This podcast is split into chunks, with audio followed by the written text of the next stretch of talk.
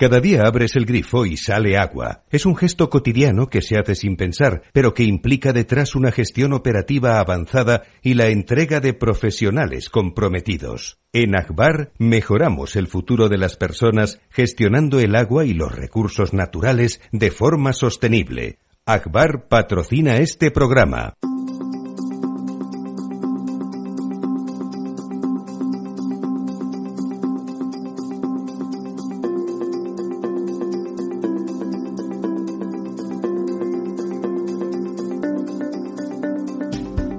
El Estado Ciudad, con Ramiro Aurín y Diego Jalón en Capital Radio. Bueno, pues aquí estamos en este miércoles 27 con el que despedimos el mes de septiembre, aunque parece que todavía no nos despedimos del verano, aunque ya sea otoño, eh, lo que anuncian los pronósticos es un tiempo soleado, caluroso, con estos cielos despejados que le gustan a don Lorenzo Dávila. Buenos días, don Lorenzo. Hola, muy buenos días, don Diego. De todas formas, eh, fíjate que yo he leído un par de, de, artículos eh, de la EMET hablando un poco de predicciones a medio y largo plazo, parece ser que va a ser un otoño lluvioso. Otra cosa es que ahora tengamos este, este veranillo de San Miguel que se puede alargar más o menos y sobre todo están diciendo que, que va a ser no veranillo, va a ser un veranazo de San Miguel, ¿no? Porque, veranillo del membrillo, veranillo porque de San Miguel, parece ser, parece ser que mm, va a subir las temperaturas más de lo habitual incluso en los veranillos de San Miguel, ¿no? Hoy tenemos, por ejemplo, 32 grados de máxima en Bilbao, que es, eh, bueno, pues para estas fechas del año... Y para Bilbao. Y para Bilbao, poco habitual con temperaturas también muy altas en Extremadura, etcétera, y esto pues va a seguir así o se va a prolongar por lo menos hasta la semana que viene. Y tenemos también a doña María Santos. Buenos días. Hola, muy buenos días. Por abundar un poco en esta, bueno, no, no llega a ser una ola de calor, pero es verdad que es un fenómeno eh, absolutamente extremo para esta temporada del año. Ya no es veranillo, es verano de San Miguel, porque a partir del viernes 29 vamos a llegar a los 32 y 34 grados en gran parte de la península, incluso en el Valle del Guadalquivir podemos rozar los 38. Ahí es nada. Efectivamente, pues nada, esto eh, que viene bien para los que añoran este calor y que, bueno, que les da pereza un poco entrar directamente en el invierno, pero para lo que es eh, los pantanos, y a lo mejor luego nos comenta doña María algo de los campos, eh, para los embalses, pues no viene demasiado bien. Perdemos esta semana 141 hectómetros cúbicos, la semana que viene perderemos más todavía. Así que eh, nos situamos ya en el 36,53%, que es eh, pues un 13% menos que la media de los últimos 10 años y 7.000 hectómetros cúbicos menos que la media de los últimos 10 años. ¿Y respecto al año pasado? Pero respecto al año pasado estamos mejor. Tenemos 20.482 hectómetros cúbicos cuando el año pasado, esta semana, teníamos 18.270. Eh, tenemos un 33,53% y el año pasado teníamos un 32,52%. Estamos un punto porcentual por encima. Y también por verle la parte positiva a esto, digamos que la curva eh, está cayendo menos, es decir, estamos perdiendo mucha menos agua o de forma mucho menos pronunciada que eh, lo que es habitual tanto el año pasado como en la media de los últimos 10 años o como incluso en 2021. Es decir, que, hemos empezado a aplanar esta curva de descenso que, se inicia normalmente. La tasa de variación decrece, que decimos los economistas. Efectivamente, pues esta curva de descenso que se inicia en mayo normalmente o a finales de abril, en principios de mayo y que mm, eh, sigue bajando por lo menos hasta el mes de octubre cuando ya empieza a llover de nuevo, pues eh, está empezando a aplanarse mucho antes de lo, de lo habitual pero esto no quita que tengamos todavía pues graves problemas. Tenemos, por ejemplo, en la cuenca del Guadalquivir un eh, 18% de agua embalsada. Eh, esto quiere decir que mm, estamos mucho peor en esta cuenca que el año pasado, por estas fechas, en las que estábamos en el 20,51%, pero fíjese usted, don Lorenzo Doña María, que la media de los últimos 10 años, esta semana, eh, en la cuenca del Guadalquivir, era del 46%. Qué barbaridad. Y estamos en el 18. Es decir, que, que son datos muy, muy, Alarmantes. muy, muy, muy alarmantes, ¿no? Pero cada vez más ayuntamientos están haciendo ya llamamientos a hacer un consumo mucho más responsable, más restringido en, en el agua. Concretamente esta semana y hace un par de días Estepona ha alertado también a la población de que se acerca una situación de escasez y que tienen que empezar a, a ser conscientes de esos, de esos consumos mucho más, más restrictivos. Efectivamente, pues eh, no solamente es el Guadalquivir, porque tenemos también la cuenca del Guadiana, que está en el 23%. Tenemos la cuenca del Guadalete Barbate, que está en el 15,99%. Esto ya prácticamente, Eso prácticamente son lodos. es, y desa- eh, no, no es aprovechable. El 24% en la Mediterránea andaluza. Sigue está Andalucía, si exceptuamos pues esa cuenca del Tinto, Diel y Piedras, desde la que se espera que algún día el gobierno ponga en marcha ese trasvase para, para aguas de para Doñana, el parque Doñana, efectivamente, que, que se, al que se comprometió pues hace ya tres o cuatro años y del que todavía pues no hay una sola piedra colocada. Y eh, esta cuenca del Tinto, Diel y Piedras está en el 55%, es decir, muchísimo mejor que todo el resto de Andalucía. Eh, tenemos la cuenca del Tajo, que pierde 12 hectómetros cúbicos esta semana, pero se sitúa en el 48% de agua embalsada. Tenemos la cuenca del Ebro, que está en el 36%, con 4 hectómetros cúbicos menos esta semana, y la cuenca del Duero con 44 hectómetros cúbicos, 24 menos que esta semana. Y para acabar con las grandes cuencas, pues la del Miño-Sil, que está en el 60% y pierde 27 hectómetros cúbicos. Luego, pues la cuenca del Júcar, que gana 2 hectómetros cúbicos esta semana, a diferencia de todo el resto de cuencas que pierden agua, mientras que la del Júcar lo gana. Eh, el Júcar está, digamos, eh, ha cambiado su, su habitual circunstancia histórica y ahora mismo pues tiene un 48% que es, pues, si, si exceptuamos la cuenca del Miñosil, pues el porcentaje más alto de lo que serían las grandes cuencas, aquellas que acumulan más de 2.000 hectómetros cúbicos de capacidad. Eh, Júcar tiene ahora mismo 1.366 hectómetros cúbicos, que es ya más de lo que tiene almacenado el Guadalquivir, que tiene 1.478. Es decir, hay más agua almacenada ahora mismo en la cuenca del Júcar que en toda la cuenca del Guadalquivir. Y eh, bueno, pues ya en pequeñas cuencas hemos comentado Guadalete Barbate, Mediterránea Andaluza, la cuenca del Segura, que está en el 24% y pierde 6 hectómetros cúbicos. Y una de las cuencas que nos lleva preocupando muchísimo tiempo es eh, la cuenca de Cataluña interna, Interna, que esta semana se queda igual que estaba, pero está en el 22% con 153 hectómetros Pensemos cúbicos que es la que suministra a Barcelona, a que es Barcelona. una gran y, ciudad. y que por la tanto, media de los últimos 10 años esta semana era del 70%, es decir, Qué ahora barbaridad. está en el 22 cuando la media era del 70% y eh, un- tenía o la media de, de agua acumulada era de 470 hectómetros cúbicos, estamos ahora en 153 incluso del año pasado, que fue un año muy malo ya también en Cataluña, el, el año pasado, esta semana tenía un 36% y tenía 250 hectómetros cúbicos, un- casi un 70% de agua más de lo que tiene, de lo que tiene esta semana almacenada eh, las cuencas de Cataluña interna, que como dices, pues son las que Esto es algo agua. gravísimo, gravísimo. Y más y me cuando en el pasado hubo eh, operaciones que intentaban, eh, pues bueno, pues suplir esta deficiencia, ¿no? A base de un trasvase desde el Ebro.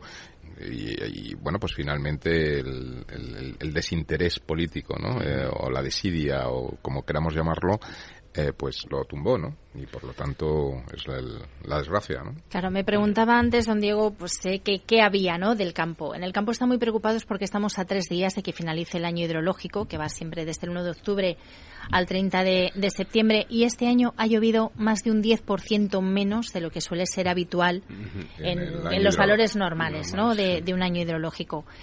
Este es el en el conjunto de España. Exactamente, este es el cuarto año que encadenamos ese déficit pluviométrico que al final afecta a nuestra reserva hidráulica y eso es muy preocupante para los regantes. Uno, porque si no ha llovido, eh, todos los campos de secano ya arrastran un estrés hídrico importante.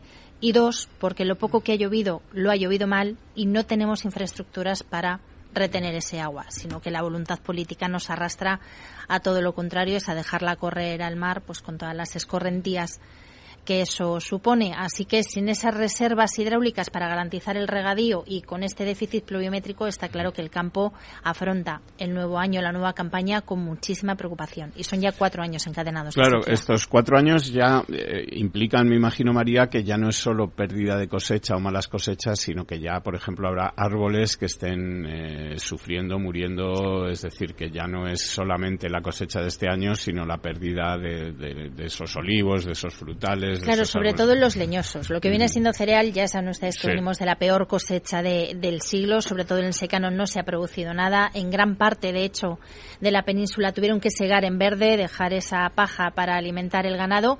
Lo que sí que han tenido el acierto, sobre todo en algunas zonas del norte, es en resembrar girasol, que sí que se está dando muy bien y les está salvando un poquito la, campaña, sobre todo a los cultivadores de, de herbáceos de Castilla y León. Eh, pero bueno, en términos generales, todos los leñosos, desde el almendro, el olivar, pues eh, claro, de por sí que son cultivos beceros, pues no están dando nada. Y de ahí el aumento de los precios, que es de lo que no nos queremos dar cuenta, ¿no? Que, estas condiciones climáticas, este escenario climatológico, pues eh, está influyendo mucho en el precio de los alimentos y lo hemos visto clarísimo con el aceite. Y la campaña de, uva, de, viña, que es ahora, o que ahora, digamos, habrá terminado ya la vendimia o estará a punto de terminar la vendimia, ¿cómo, cómo ha ido? Pues ahí la cosa va por barrios. Es verdad que en Galicia están teniendo una cosecha de récord, además con muy buena calidad de, las uvas. Ellos han tenido un año eh, pluviométrico, un año hidrológico bastante, bastante generoso, ¿no? En cuanto a, lluvias y además mucho mejor repartidas que en otras zonas de España en el Mediterráneo, por ejemplo, la zona de Utiel Requena, que son grandes productores de vinos a granel que exportamos a toda Europa y además de, buenos cavas ¿no? que, que, se hacen a nivel nacional. Bueno, pues la dana de la semana pasada arrasó prácticamente los cultivos porque cayó en forma de pedrisco, un pedrisco tremendo, con lo cual arrasó. Las eh, variedades que tempranas que estaban recogidas se salvaron, pero lo que todavía quedaba en las viñas pues se perdió. O sea, que, hay viñedos que, han perdido incluso el 100%. No solamente la cosecha de este año, sino que se ha afectado la propia planta, con lo cual ya está comprometida también la, vendimia del año que viene.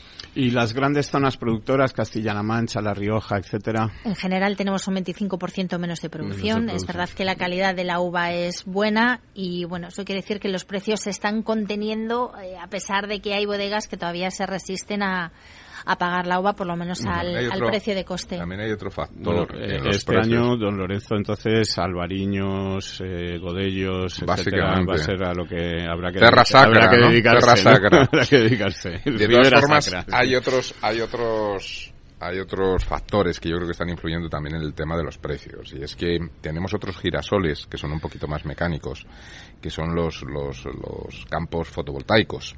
Y estos están compitiendo también en muchos terrenos, pues porque la rentabilidad que dan es superior a la que, es decir, los precios o suben mucho más o, dos, tres años más de estos, el, propietario del, del, terreno decide cederlo a no es solo cuestión de precio. O sea, cuando tú te dedicas a la agricultura, tú sabes lo que gastas, pero nunca sabes el retorno que vas a obtener de tu inversión. Pero quiere decir que se están sustituyendo incluso olivos, están arrancándose ya olivos para poner parques fotovoltaicos. Tú consigues una mayor rentabilidad alquilando tus tierras sí, sí, claro. a estas energías fotovoltaicas que asumiendo el riesgo de voy a sembrar, voy a hacer toda la inversión de preparar suelo, de sembrar, de fertilizantes, todos los costes que tiene. Teniendo una incertidumbre, cosa que aquí. A seis, a seis meses vista, que a lo mejor saco o no saco, a lo mejor cubro costes y a lo mejor hasta me puedo pagar un sueldo.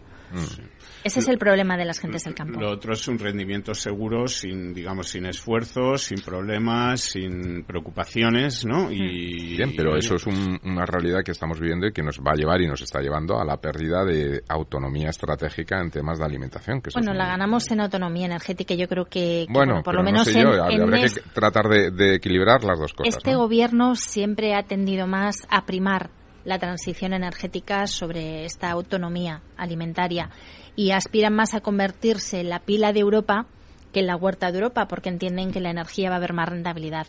Lo que no se dan cuenta es que eh, una huerta solar no fija territorio y lo que vamos a hacer es convertir esa España vaciada en un desierto demográfico porque no necesitan mantenimiento. Una persona puede hacer el mantenimiento de muchísimas extensiones y va rotando durante toda la semana, pero la gente del campo, si no se dedica a algo, termina por marcharse. Mm. ya no solamente por rentabilidad, sino porque la, actividad humana no uno necesita un cierto enriquecimiento social también. Vemos en ideas que están encima de la mesa, ¿no? Como tratar de utilizar incluso eh, los propios paneles solares fotovoltaicos como sombra, para, sombra cultivos, por debajo, intentar eh, combinar igual que se pensaba también con el tema del agua, que es una manera para evitar evaporaciones, de poner placas solares en los pantanos, y también pues la pérdida por evaporación del agua, es decir, que yo creo que lo interesante sería potenciar nuevas tecnologías desde, el gobierno e iniciativas de este tipo que traten de buscar ese equilibrio entre ambos entre ambos mundos. ¿no? Mira, hoy precisamente y hasta el viernes en el parador de, de Sigüenza, en Guadalajara, se está celebrando una conferencia de alto nivel sobre la visión a largo plazo de las zonas rurales. Eh, se organiza en el marco de la presidencia española del Consejo de la Unión Europea y quizá alguno de los asuntos que vayan a tratar sea cómo podemos compatibilizar ese avance y esa ocupación del territorio por parte de las energías renovables que lógicamente necesitamos y cómo lo hacemos compatible con no convertir nuestros pueblos y todo lo que no sean los núcleos urbanos en, desiertos demográficos. Ahí es donde va a estar la clave de, de un territorio bien cohesionado y con un reparto poblacional Claro, porque habla usted, doña María, de que el gobierno, digamos, tiene una prioridad con la energía, con la energía renovable y tal, pero lo que también vemos o hemos visto a lo largo de estos últimos cuatro años, y nada parece que vaya a cambiar en, los siguientes, es, es, un discurso como criminalizador, si existiese esa palabra, de, del campo, de la agricultura. Es decir, estamos eh, desde este discurso ecologista, eh, culpando ¿no? a los ganaderos, a los agricultores del deterioro del medio ambiente. De Esa criminalización forma parte de la estrategia. Si nosotros damos una visión de, del sector primario como incompatible con un planeta sano y como ser los culpables de esa destrucción del planeta y de ser muy insostenibles, y sin embargo a la ciudadanía le planteamos el desarrollo de las renovables como el eje fundamental en esa transición energética para alcanzar la sostenibilidad y un planeta sano, pues lógicamente no nos va a doler tanto sacrificar nuestro sector primario. Entonces yo creo que esa criminalización, ese ahogamiento privándoles del agua para regar, forma parte de esa estrategia de convertir España en una pila para Europa. Es una opinión absolutamente personal, ¿eh? Bueno, don Lorenzo, eh, para que sepa usted que su pantano eh, está pues en los últimos coletazos ya, porque ha perdido otros 3 hectómetros cúbicos esta semana, tiene 51 hectómetros cúbicos de un total de 100, 40 y tantos por ciento, ¿no? Casi cerca del, por debajo del 40, ¿no? Yo creo, porque claro. 51 de 148 es por debajo del 40% y, yo no sé, ya va a tener usted que tener mucho cuidado con el barco, no se le vaya con, el patito, a, quedar encallado ahí entre las, que va a pinchar el entre las rocas del fondo, ¿no? bueno, pues pues, esto es un poco mm, el, estado del agua y como os decía, pues la semana que viene tendremos peores noticias sin duda porque con este calor, este calor que nos comentaba doña María que va a hacer pues en la cuenca del Guadalquivir, que va a hacer en toda España, que no va a llover en, en prácticamente ningún lado, eh, pues no, no nos traerá mejores noticias la semana que viene, así que no sé, un poco como diría doña Yolanda Díaz, esto se va, se va al carajo si no, si no lo arregla nadie, ¿no? Estarán escuchando los oyentes los aviones que probablemente vayan a participar en, en la fiesta nacional el próximo 12 de octubre, ¿no? Que están, nos están sobrevolando. Haciendo prácticas, ¿no? Estamos muy cerquita de la castellana, que es donde ellos ensayan, y no, no son cohetes eh, que vayamos a utilizar para irnos con las élites. No son los cohetes a, a raticulín, sino que, que, bueno, que son estos eh, aviones eh, militares que van a participar, como dice María, en el, en el desfile del 12 de octubre. Y, bueno, pues eh, tenemos varios temas que vamos a comentar ahora a partir de, la segunda parte del programa.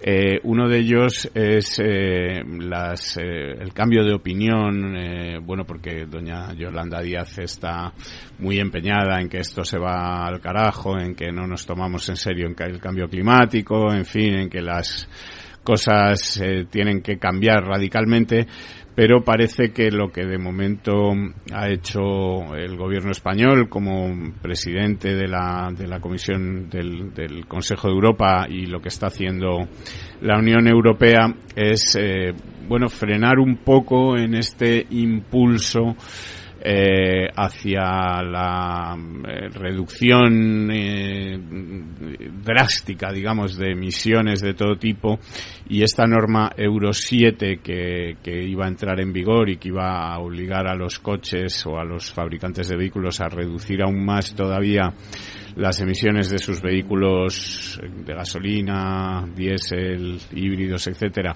y que iba a provocar, entre otras cosas, que como ya han anunciado, anunciaron los fabricantes de automóviles, pues se encareciesen los precios, sobre todo de aquellos vehículos más asequibles, pues la Unión Europea de momento ha, retrasado eh, estos objetivos y parece que está planteando eh, bueno pues poner eh, plazos más eh, fáciles de cumplir no para los para los fabricantes de automóviles y sobre todo para la industria automovilística española.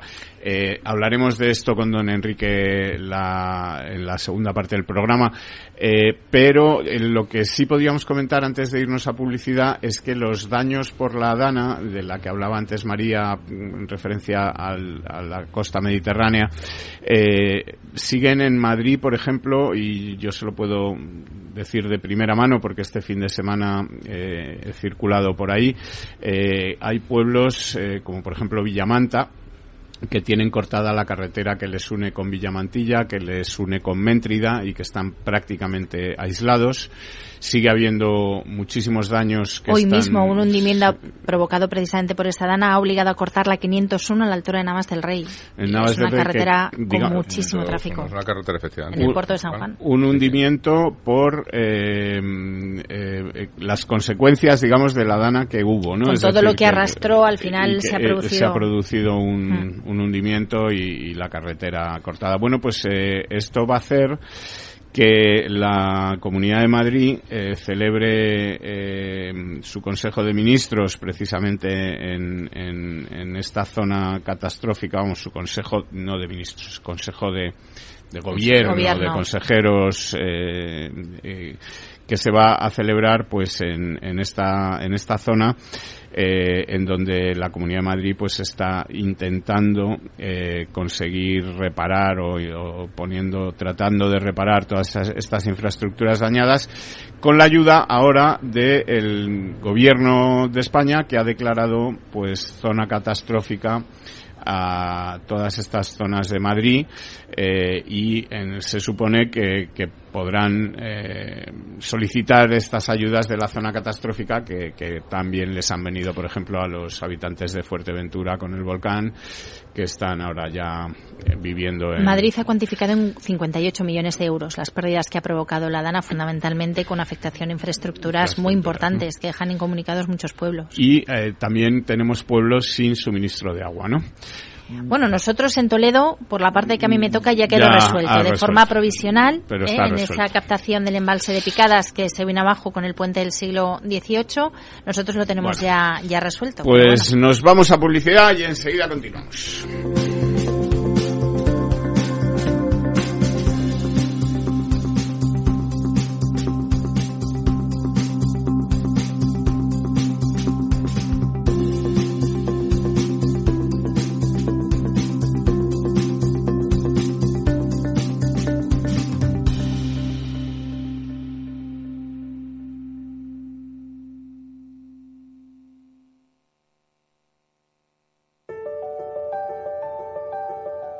Capital Radio lanza el nuevo formato de Cripto Capital, todos los lunes a las 3 de la tarde con el maestro de trading algorítmico Carlos Puch Sajibela. Lo que nadie te cuenta, escúchalo en Cripto Capital.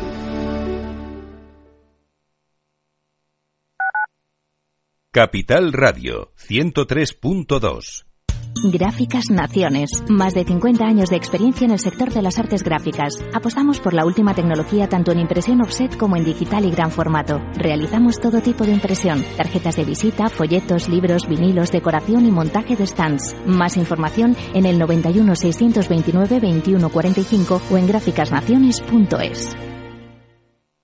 Este es un mensaje para todos los oyentes de radio y es solo para decir gracias. Gracias por dedicarnos tres horas cada día. Gracias por escucharnos en casa, en el coche, en el trabajo, en un móvil o donde sea, en directo o en podcast. Gracias por tu fidelidad, porque gracias a ti, la radio sigue siendo un gran medio, el más creíble, en el que más confías y el que mejor te informa y entretiene. El medio del día a día, de la actualidad al instante y que te acompaña siempre estés donde estés. Radio Value, la Asociación de Radios Comerciales te da gracias a ti.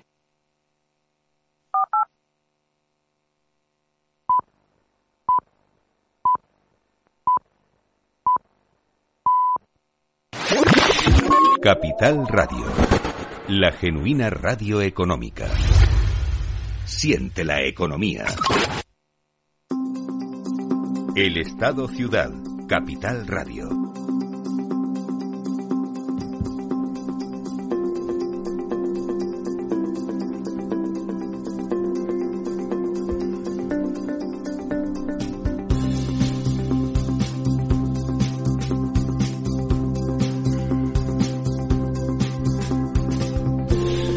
Pues aquí estamos de vuelta tras esta necesaria y conveniente publicidad. Eh, y tenemos, creo, al teléfono a don Enrique Dareva. Buenos días, don Enrique. buenos días, ¿qué tal estáis todos? Pues aquí eh, todos bien, de momento. Vamos a ver. Muy buenos días, Enrique. Cómo va evolucionando la cosa, que no tiene buena pinta, pero de momento, pues aquí seguimos. Eh, Enrique, queríamos hablar contigo hoy eh, porque eh, la noticia, digamos, de, de, estos días en Europa ha sido eh, que la Unión Europea ha decidido no voy a decir dar marcha atrás, pero sí por lo menos tranquilizarse o relajar un poco las exigencias respecto a esta norma Euro 7 con la que los fabricantes de vehículos estaban tan preocupados. Eh, ¿Podemos decir que, que están dando marcha atrás o crees que el convencimiento sigue ahí? Bueno, eh, marcha atrás en términos de regulatorios nunca hay marcha atrás. Hay quizás un cambio de matices, un cambio de, plazos o de objetivos, pero nunca se da marcha atrás, puesto que, las políticas globales para la descarbonización de la economía van a continuar los próximos decenios de forma continuada. Y este es un ejemplo claro de tener que adaptar las circunstancias industriales y de mercado a las políticas medioambientales. La Comisión Europea muchas veces peca de objetivos mm, quizás eh, poco alcanzables desde el punto de vista de la cantidad ingente de inversiones que hay que realizar para acometer eh, esos proyectos. Y el ejemplo lo tenemos bien claro en el sector de automoción europeo, que está viendo afectado por una rápida invasión de vehículos chinos eléctricos y donde además a nivel de lo que es el, los objetivos de descarbonización, se había puesto en marcha el programa del Euro 7. Yo no sé si los oyentes saben que eh, mm, esta política de, marcar con números las diferentes, las diferentes acciones que se han ido llevando a cabo en Europa para reducir las emisiones en, el ámbito de las producciones de vehículos europeos, eh, conocen un poco la historia, pero hay que recordar que eh, antes y estamos eh, todavía en, vigor con Euro 6. Esto viene desde hace ya más de 20 años produciéndose continuamente para adaptar, para adaptar eh, la política industrial de los fabricantes automóviles a una estrategia de descarbonización de la economía, que es el sector que probablemente más dinero ha puesto en marcha para reducir las emisiones en el ámbito global. Eh, hay que recordar que la primera regulación de euro, como se reconoce en el, en el ámbito europeo, fue en el año 92 y que eh, las siguientes numeraciones se fueron incrementando las exigencias con el Euro 2 en el año 2000, eh, posteriormente en 2005, el 2009 y 2014, con Euro 5 hasta llegar a la actual Euro 6, que es la que tenemos en vigor.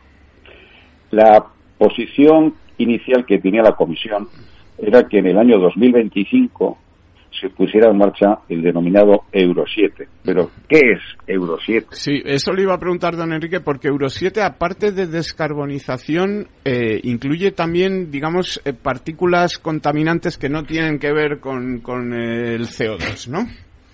Exactamente. Eh, esto es con el, principalmente es va orientado a los vehículos con propulsión diésel y es en la emisión de partículas para, eh, actualmente es de 60 microgramos por kilómetro, eh, hacer una reducción del 25% eh, y, y, dejarlo en 45 microgramos por kilómetro. ¿Y, ¿Y, estas partículas se producen en cierta medida por los dispositivos que están implementando los fabricantes para evitar precisamente la emisión de CO2 o me equivoco? Bueno, esto principalmente, bien, el principal emisor son, son las mecánicas diésel. Sabes que, eh, que, dentro de lo que es eh, el efecto de gases también se desprenden partículas. Solo hay que ver todas las mañanas cuando en frío se arranca un motor diésel, ese humo de alta densidad de color negro, no solo además de gases, eh, lleva adicionalmente una serie de partículas que son de tamaño muy pequeño, pero que con una cantidad ingente de emisores se produce un, una seta oscura en el aire que es lo que los ciudadanos de las grandes ciudades nos toca respirar. Y es para evitar que eso se siga produciendo sin control. Cada vez que ha habido una eh, emisión de, una política de euro a nivel de normativa, se ha ido reduciendo de, desde los históricos motores diésel hasta, la actualidad, en el cual hemos visto una importante evolución tecnológica en, estas, en estos tipos de propulsores, donde actualmente todos los fabricantes cumplen la exigencia de Euro 6. La exigencia de Euro 7 para, eh, concretamente, dentro de, de 16 meses, era reducirla un 25% adicional. Algo que, mm, desde el punto de vista de inversión, desde el punto de vista de los fabricantes que componen ACEA, la Asociación Europea de Fabricantes, era absolutamente una locura. Desde el punto de vista de inversión. Enrique, parte, Enrique, parte de esta mm, reducción con Euro 6 se consigue a través de aditivos como el AdBlue. ¿Esto implicaba en Euro 7 que tendríamos que llevar los coches diésel como no solo dos depósitos, sino un tercero e incorporar algún otro aditivo o era pura tecnología de gestión del motor? Eh, es una combinación de ambas. Eh, actualmente ya hay muchos vehículos que, tienen para reducir eh, el, grado de, emisiones de partículas el componente de AdBlue, donde en muchas gasolineras encontramos ese surtidor de color azul, que es añadir a la mezcla del diésel una, un componente que hace que sea en la cámara de combustión interna de los motores más eficiente, emitiendo menos partículas. Pero en términos de inversión, como estaba comentando antes, estamos hablando que en el conjunto de los fabricantes europeos no sería una inversión menor a los 30 o 40 mil millones de euros. Y estamos hablando que el porcentaje de reducción de emisiones con Euro 7 frente a Euro 6, como estaba planteado, era únicamente para reducir entre un 2 o un 4% los gases y partículas que afectan al tema del cambio climático. ¿Esto qué quiere decir? Que lo que se ha pedido en la comisión y sobre todo con muchas reuniones que se han mantenido con representantes de todos los fabricantes europeos es un poco de sentido común, algo que habitualmente en política parece ser que no, no es muy habitual. Donde aquí sí que quiero destacar dos elementos muy importantes. Los países que, eh, mm, impulsados por Rumanía, que no es un gran actor del sector eh, de automoción europeo, pero que como fabricante de, del grupo Renault de la marca Dacia se veía extremadamente afectado eh, por, por, este tema, fue el que empezó de alguna manera a mover, a mover uh, el sector de la industria y donde rápidamente se unieron siete países más que tienen también una infraestructura importante de plantas de producción. Lo que es curioso, como siempre, es que España como país y segundo productor de la Unión y productor además de, importante eh, producción, casi casi rozando el 95% de vehículos con propulsión de gasolina y de propulsión diésel, no dijera nada. Es una cosa que a mí siempre me llama la atención que siendo un país absolutamente relevante en el ámbito del sector de la automoción, parece que en Bruselas estamos un poco a por uvas. Estos países han sido Francia, Italia, la República Checa, Hungría, Polonia, Rumanía y Eslovaquia, donde, como siempre, como ocurrió en su día con la aplicación de los 3.000 millones de euros para el desarrollo de baterías europeas, tampoco estábamos presentes. Pero, por otro lado, eh, he de destacar a una persona española que sí ha estado en la comisión y ha estado haciendo un trabajo excelente en el ámbito de lo que es el adaptar la normativa de Euro 7 a las necesidades de la industria del automóvil, automóvil europea para defenderla, como ha sido Susana Solís.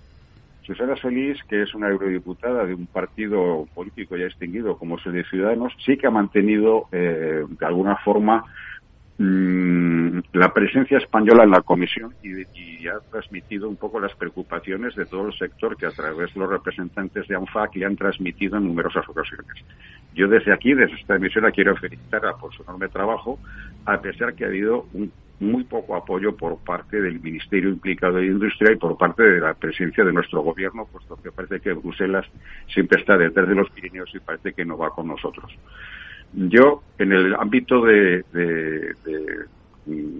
la polémica que ha surgido durante estos últimos meses en tema de la implicación de la, la implantación del Euro 7 en el 2005, afortunadamente hemos tenido una noticia, mm, eh, eh, si va la redundancia, de oxígeno, ¿eh? que, que, nos permitirá ir adaptando paulatinamente las plantas de producción que hay en España para conseguir que se realicen los cambios de una forma razonable. Porque y... lo que lo que ahora dice, el, digamos, el, los 27, lo que dicen ahora es que en vez de 2025 esta Euro 7 entre en vigor en 2027 para, digamos, los vehículos ligeros y en 2029 para los camiones. Es, es la idea, ¿no? El Euro 7 trae novedades también, aparte del tema de la tipología de vehículos. Y es que por primera vez también se van a controlar eh, los efectos que tiene eh, en el ámbito de la contaminación, tanto las pastillas de freno como los neumáticos. Y esto es algo que entra nuevo por primera vez en toda esta normativa euro.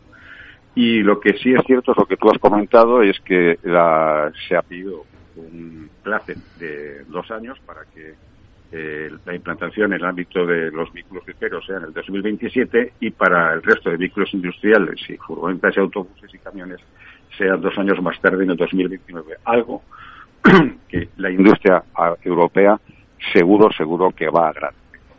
Porque las ingentes inversiones que hay que realizar en todas las plantas de producción europeas, de acuerdo con el programa inicial, en, torno a unos, entre ya lo he dicho antes, 30 o 40 mil millones de euros para reducir únicamente entre un 2 o un 4% sobre los estándares que ya fijaba Euro 6, resultaba absolutamente preocupante. Y con este nuevo escenario que se ha aprobado, bueno, que se ha propuesto, que tiene que re, llevarse a votación y aprobarse, evidentemente da un balón de oxígeno a la industria del automóvil europea para poder adaptarse paulatinamente con diferentes ejercicios fiscales, algo que es absolutamente necesario para sobrevivir. Y esto viene a colación un poco también del importante incremento que se está produciendo en el mercado europeo, de la presencia de los vehículos chinos, que todo el mundo ya conocemos, desde la última presencia en el Salón de Múnich hemos visto lo avanzados que están algunos fabricantes chinos en el ámbito tanto de los diseños como de los sistemas de producción eléctrico con eh, diferentes tipos de, baterías, pero que eh, parece ser que nosotros estamos ahora mismo un poco también parados, un poco a ver cómo reaccionamos ante esta invasión de marcas eh, chinas en que hemos pasado en solo un año de tener todos los fabricantes chinos una cuota de cercana al 8% a estar este año por encima del 13%. O sea, es un incremento vertiginoso. Vamos, vamos a comentar ahora eso. Entonces, entendemos, don Enrique, eh, que la decisión de que el Euro 7 se traslade a 2027 para vehículos ligeros y 2029 eh, ya está tomada o todavía no es así. Es lo que se ha propuesto eh, a través de la comisión que estaba llevando todo el proyecto de Euro 7 para que sea aprobada. Nadie se va a oponer, porque evidentemente todos eh, se han puesto de acuerdo en que este es el mejor escenario para seguir cumpliendo con la agenda de descarbonización de la industria y poder transformar las plantas de producción europeas acorde con las inversiones que se deben realizar en este sentido. Yo creo que es una medida completamente acertada. Es quizás este año la única noticia que podemos que podemos aplaudir desde nuestro nuestro ámbito como, como consumidor europeo en que va orientado a que paulatinamente los vehículos vayan disminuyendo eh, el grado de emisiones, que se controlen otros componentes de los vehículos que también son contaminantes, como son las pastillas de freno y los neumáticos. Que, que además que además van a, van a van a seguir siendo contaminantes cuando solo tengamos coches eléctricos. Es decir que esto es interesante que se vaya ya estudiando claro, ¿no? claro, ahí está. Esto es importante que es este nuevo ámbito regulatorio que se retrase estos dos años va a permitir a toda la industria poder adaptarse con un grado de eficiencia europea mucho mayor que en estos momentos estábamos, puesto que hay que reconocer que la ventaja competitiva que tienen los fabricantes chinos con vehículos eléctricos Europa está todavía un poco lejos para poder competir de tú a tú con ellos. Bueno, o sea que podemos dar por hecho que esta decisión de la Unión Europea se va a aprobar. De hecho, por ejemplo, el ministro español de Industria, Héctor Gómez, que además eh, era el que ha dirigido esta sesión, puesto que España ostenta la presidencia rotatoria del Consejo de la Unión Europea, ha dicho que teniendo en cuenta estos factores ha sido especialmente importante encontrar un término medio entre la necesidad de mejorar la calidad del aire y proteger la salud humana por un lado y lograr que la industria europea del automóvil siga siendo competitiva en la escena mundial por otro. Así que bueno, en un país eh, tan, digamos, beligerante con estos temas, con una vicepresidenta tan preocupada por los cohetes espaciales a raticulín y que el mundo se va al carajo y todo eso, eh, el hecho de que el gobierno español esté también por la labor de todo esto, pues nos indica que en general hay un acuerdo, un consenso europeo y que esta normativa eh, va a ir para adelante en ese sentido, en el sentido de retrasar la entrada en vigor del Euro 7. Eh, don Enrique, hablabas de, eh, de las eh, ventajas o de la... Sí. que te interrumpa. ese comentario que en parte coincido, porque yo creo que personalmente el nuevo ministro está mm, trabajando duramente eh, en este periodo de tiempo que tiene eh, hasta que tengamos gobierno definitivo. Eh, personalmente creo que es, ha, sido una buena incorporación, pero lamentablemente tengo que volver a comunicarte que aunque nosotros estemos presidiendo de forma rotativa la Unión Europea, nuestro gobierno, el gobierno de Pedro Sánchez, no ha hecho nada. Lamentablemente no ha hecho nada por dirigir eh, una o elevar alguna duda de la implantación de Euro 7 cuando nosotros tenemos eh, la segunda infraestructura de implantación de plantas de producción de vehículos en Europa. Tenemos 16 plantas y donde a través de las distintas asociaciones que componen el sector de automoción en España se le ha reclamado en distintas ocasiones que el gobierno actuase en Bruselas para proteger nuestra industria. Mm, hay que dar al César lo que es el César y también hay que eh, poner en tela de juicio cuando alguien no cumple los deberes esenciales que tiene que tener un presidente en gobierno, que es defender los intereses económicos de su país. Y en este caso, que seamos mm, presidentes de la comisión de forma rotativa es muy bonito, pero no es nada efectivo si no hubiera sido por la actuación de Susana Solís, de este partido que he de, Ciudadanos. Correcto. Eh, Enrique, eh, comentabas eh, la competencia china. Eh, ¿Tenemos algún problemilla con el sonido que a veces se te oye muy fuerte y otras muy flojo? No sé si estás moviendo el teléfono o algo. hablábamos de la competencia china y, y otra de las noticias que ha salido esta semana es que la Unión Europea está investigando eh, de hecho, ha habido una cumbre entre la Unión Europea y China, de hecho, en Pekín, eh, que están investigando ayudas o subvenciones, digamos, que podrían considerarse poco ortodoxas o poco ajustadas a la, a la libre competencia por parte del gobierno chino hacia fabricantes de vehículos eléctricos y que además, por lo visto, no es solamente a vehículos o a fabricantes chinos, sino que parece ser que Tesla podría ser una de las empresas que más beneficiada o que también ha sido beneficiada con estas subvenciones por parte del gobierno chino. ¿Nos puedes comentar un poco de este, de este asunto? Sí, bueno, eh, hoy, eh, por cierto, vengo de, un desayuno de trabajo con, con el presidente de Aquar, con, con Ángel Simón, donde ha puesto encima de la mesa uno de los elementos claves de cómo es nuestra economía y es la clave de la digitalización. En el proceso de digitalización que están todos los sectores eh, inmersos, mm, independientemente de que el agua es un elemento esencial, como es la energía para el desarrollo de, las economías, el sector eh, del automóvil eh, está alcanzando un, en este proceso de transformación que se está produciendo, no solo por el cambio de propulsión de mm, motores térmicos a motores eléctricos, un cambio completamente disruptivo donde veremos que año a año los escenarios van a ir cambiando de forma radical. Ahora estamos inmersos en el tema de eh, los vehículos eléctricos como estrategia de cambio, donde el elemento esencial de un vehículo eléctrico es la batería. En el ámbito de las baterías, China controla el 90% de la producción mundial. Lo controla porque de forma tácita, directa y con otras prácticas no tan claras, controla los elementos que componen la fabricación de las baterías, desde el cobalto, el níquel, el litio, una serie de elementos en los cuales son esenciales. Lo que resulta también muy sorprendente es que este rápido desarrollo que ha tenido en el tema de las baterías, fabricantes eh, norteamericanos como es Tesla, donde el aspecto regulatorio que ha tenido la planta de Brandenburgo de Tesla al lado de Berlín en Europa, Elon Musk decidió duplicar la producción de la planta de Shanghái para poder surtir al mercado europeo de la enorme demanda que había de sus vehículos.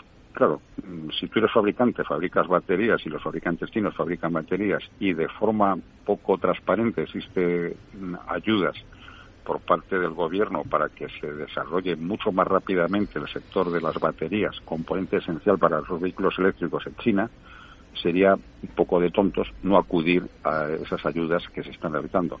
Que lo estén haciendo o no, no tenemos, no tenemos una constancia oficial, por decirlo de alguna manera, de que esto sea cierto, pero evidentemente lo que sí se sabe es que eh, la entrada en muchos mercados, no solo en Europa, hay que ver cómo se está comportando todos los mercados en Hispanoamérica y cómo eh, está actuando en la área de, materiales y tierras raros en África, China, da a entender claramente que existe un apoyo por parte del gobierno en que existe una serie de ventajas competitivas o de mm, reglas distintas a competir en condiciones normales con los fabricantes de baterías de otras partes del mundo. ¿Cuál ha sido el resultado? Pues la entrada de los fabricantes chinos en todos los mercados globales de forma apabullante. Y lo estamos viendo en nuestros propios mercados europeos, donde mm, la presencia de los vehículos chinos está creciendo a porcentajes de desarrollo muy, muy importantes. ¿Por qué? Porque el precio final, el precio final que ve el consumidor final, el europeo, el iberoamericano, quien sea, es absolutamente dispar con lo que pueden ofrecer actualmente los fabricantes europeos que producen vehículos con propulsión eléctrica. ¿Por qué? Porque las baterías en Europa no están subvencionadas. Nosotros tenemos el caso también del IRA de Estados Unidos, donde existen unas ventajas fiscales muy importantes para producir dentro de Estados Unidos, como mm, recientemente ha puesto de manifiesto el, gobierno de Biden para atraer inversiones de todo ámbito en el tema de lo que es la descarbonización. El famoso Inflation Relation Act no hace nada más que favorecer la atracción de inversiones en un entorno que fiscalmente tiene algunas ventajas competitivas, con lo cual no estamos compitiendo todos con las mismas reglas. ¿Cuál va a ser la propuesta que haga la Comisión Europea para defender su industria, la industria europea del automóvil? Yo a estos momentos no lo sé. Don Lorenzo, Pero algo está ocurriendo, mm, eso seguro. Don Lorenzo, ¿qué sería, ¿qué sería lo adecuado ante esta situación que describe don Enrique? Eh, ¿Subvencionar baterías europeas? Eh, ¿Aplicar esas mismas ayudas que aplican los chinos para que los fabricantes europeos o los americanos eh, puedan competir o, ve usted otra solución? ¿Esto es un, tiene inconvenientes? Pues la, verdad es que son situaciones complejas, ¿no? Es decir, el tema de la subvención, bueno, yo eh, en términos generales soy contrario a todo lo que sea subvencionar, ¿no? Eh, yo creo que lo que hay que crear es una igualdad de, de condiciones del partido, ¿no? Entonces esa igualdad de condiciones de partido se pueden dar o bien porque bueno, pues se llega a una especie de acuerdos internacionales para que realmente todos estemos en, la misma, con las mismas reglas del juego, o se generan las circunstancias o, digamos, eh, clima eh, que permita estar en esas mismas eh, circunstancias. Porque la, otra solución sería poner impuestos a esas baterías chinas o... Eso podría ser una alternativa, ¿no? Más que la subvención, pues podría ser poner barreras, ¿no? eso bueno, en este caso estoy completamente de acuerdo con don Lorenzo eh, arquitectos e ingenieros se unen en un objetivo común. Y economistas, incluso. el, el, tema arancelario es un elemento que está encima de la mesa. Solo hay que ver cuál ha sido la política norteamericana para defender su industria y es los aranceles que tienen los vehículos de, propulsión eléctrica chinos en el mercado norteamericano, donde creo recordar, no recuerdo exactamente la cifra, pero está en torno al 28-29%. Es una medida proteccionista, pero que evidentemente iguala esas reglas del juego que comentaba antes don Lorenzo. Al final, Europa tiene que moverse, no sé en qué ámbito lo hará, si desde el punto de vista de aranceles, desde el punto de vista de una eh, mayor inversión en investigación y desarrollo para las nuevas baterías, las futuras baterías, que todo el mundo está hablando de ellas, en estado sólido, que darán una mayor densidad de carga y como consecuencia de ello menor peso y, mayor, autonomía de los vehículos. Y al mismo tiempo que mm, estos frutos del I más D más I se verán en el medio plazo, proteger a la industria para que pueda estar subsistiendo para alcanzar esos nuevos hitos que llegarán con la entrada de este nuevo modelo de baterías, al mismo tiempo que habrá que plantear una política de reciclado de las actuales, que todavía está por ver cómo vamos a, gestionarlo. Muy bien. Oye, eh, don Enrique, muchísimas gracias por tu tiempo, por darnos o arrojar un poco de luz eh, sobre este complejo sector del automóvil que está además eh, en plena transformación y atravesando pues no pocos retos y desafíos y esperamos contar contigo en próximas ocasiones según vayan ocurriendo cosas para que nos sigas explicando lo que pasa. Muchas gracias, Enrique. Muchas gracias. Hasta luego. Bueno, pues estamos a, un minuto de terminar este programa. No sé si queréis comentar algo respecto a todo esto que nos ha contado Enrique y todo esto que está ocurriendo en Europa.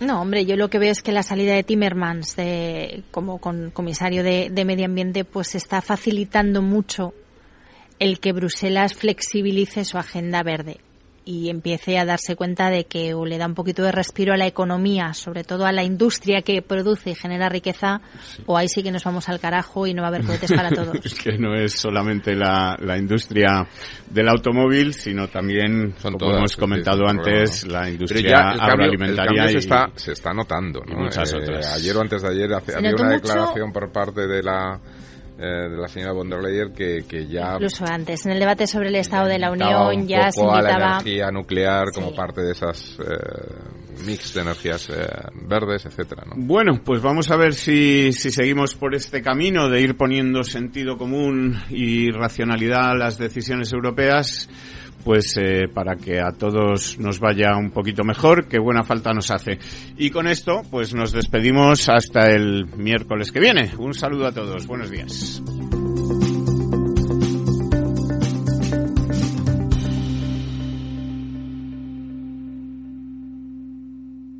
Cada día abres el grifo y sale agua. Es un gesto cotidiano que se hace sin pensar, pero que implica detrás una gestión operativa avanzada y la entrega de profesionales comprometidos. En Akbar mejoramos el futuro de las personas gestionando el agua y los recursos naturales de forma sostenible. Akbar patrocina este programa.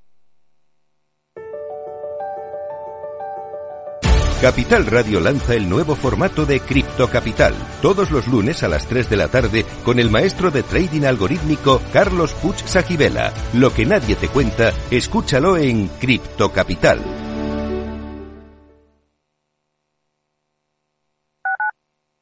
Capital Radio, Madrid, 103.2. Horno San Onofre. Somos pasteleros y eso nos gusta. Utilizamos materias primas que nos hacen disfrutar y elaboramos todos nuestros productos de forma artesanal, sin sucedáneos, ni margarinas, ni grasas trans. Sabemos que las cosas buenas son importantes. Con el hashtag buscamos gente dulce. Horno San Onofre, calle San Onofre 3, teléfono 91 532 9060, www.pasteleriasanonofre.com. En Capital Radio te mantenemos económicamente informado desde que amanece. Son las 7 de la mañana, hora central europea, las 6 de la mañana en Canarias. Aquí comienza Capital, la bolsa y la vida. Haciendo algún break en el camino. Enseguida, hora trading la hora más golfa de los mercados. Para continuar informándote después de comer. Son las 4 de la tarde, las 3 en Canarias. Esto es Mercado Abierto, en Capital Radio. Y que cierres el día conociendo todos los detalles. Señoras y señores, buenas noches, bienvenidos. Escuchan la sintonía de Capital Radio. Les invito a que nos acompañen aquí en el balance. Capital Radio. Información económica de calidad.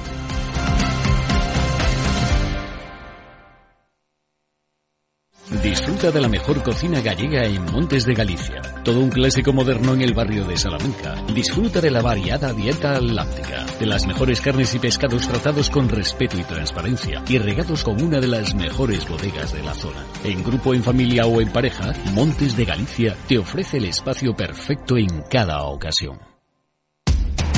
Información, análisis, previsiones, recomendaciones, todo lo que necesitas saber para tomar tus decisiones de inversión en Mercado Abierto, de 4 a 7 de la tarde con Rocío Arbiza, Capital Radio.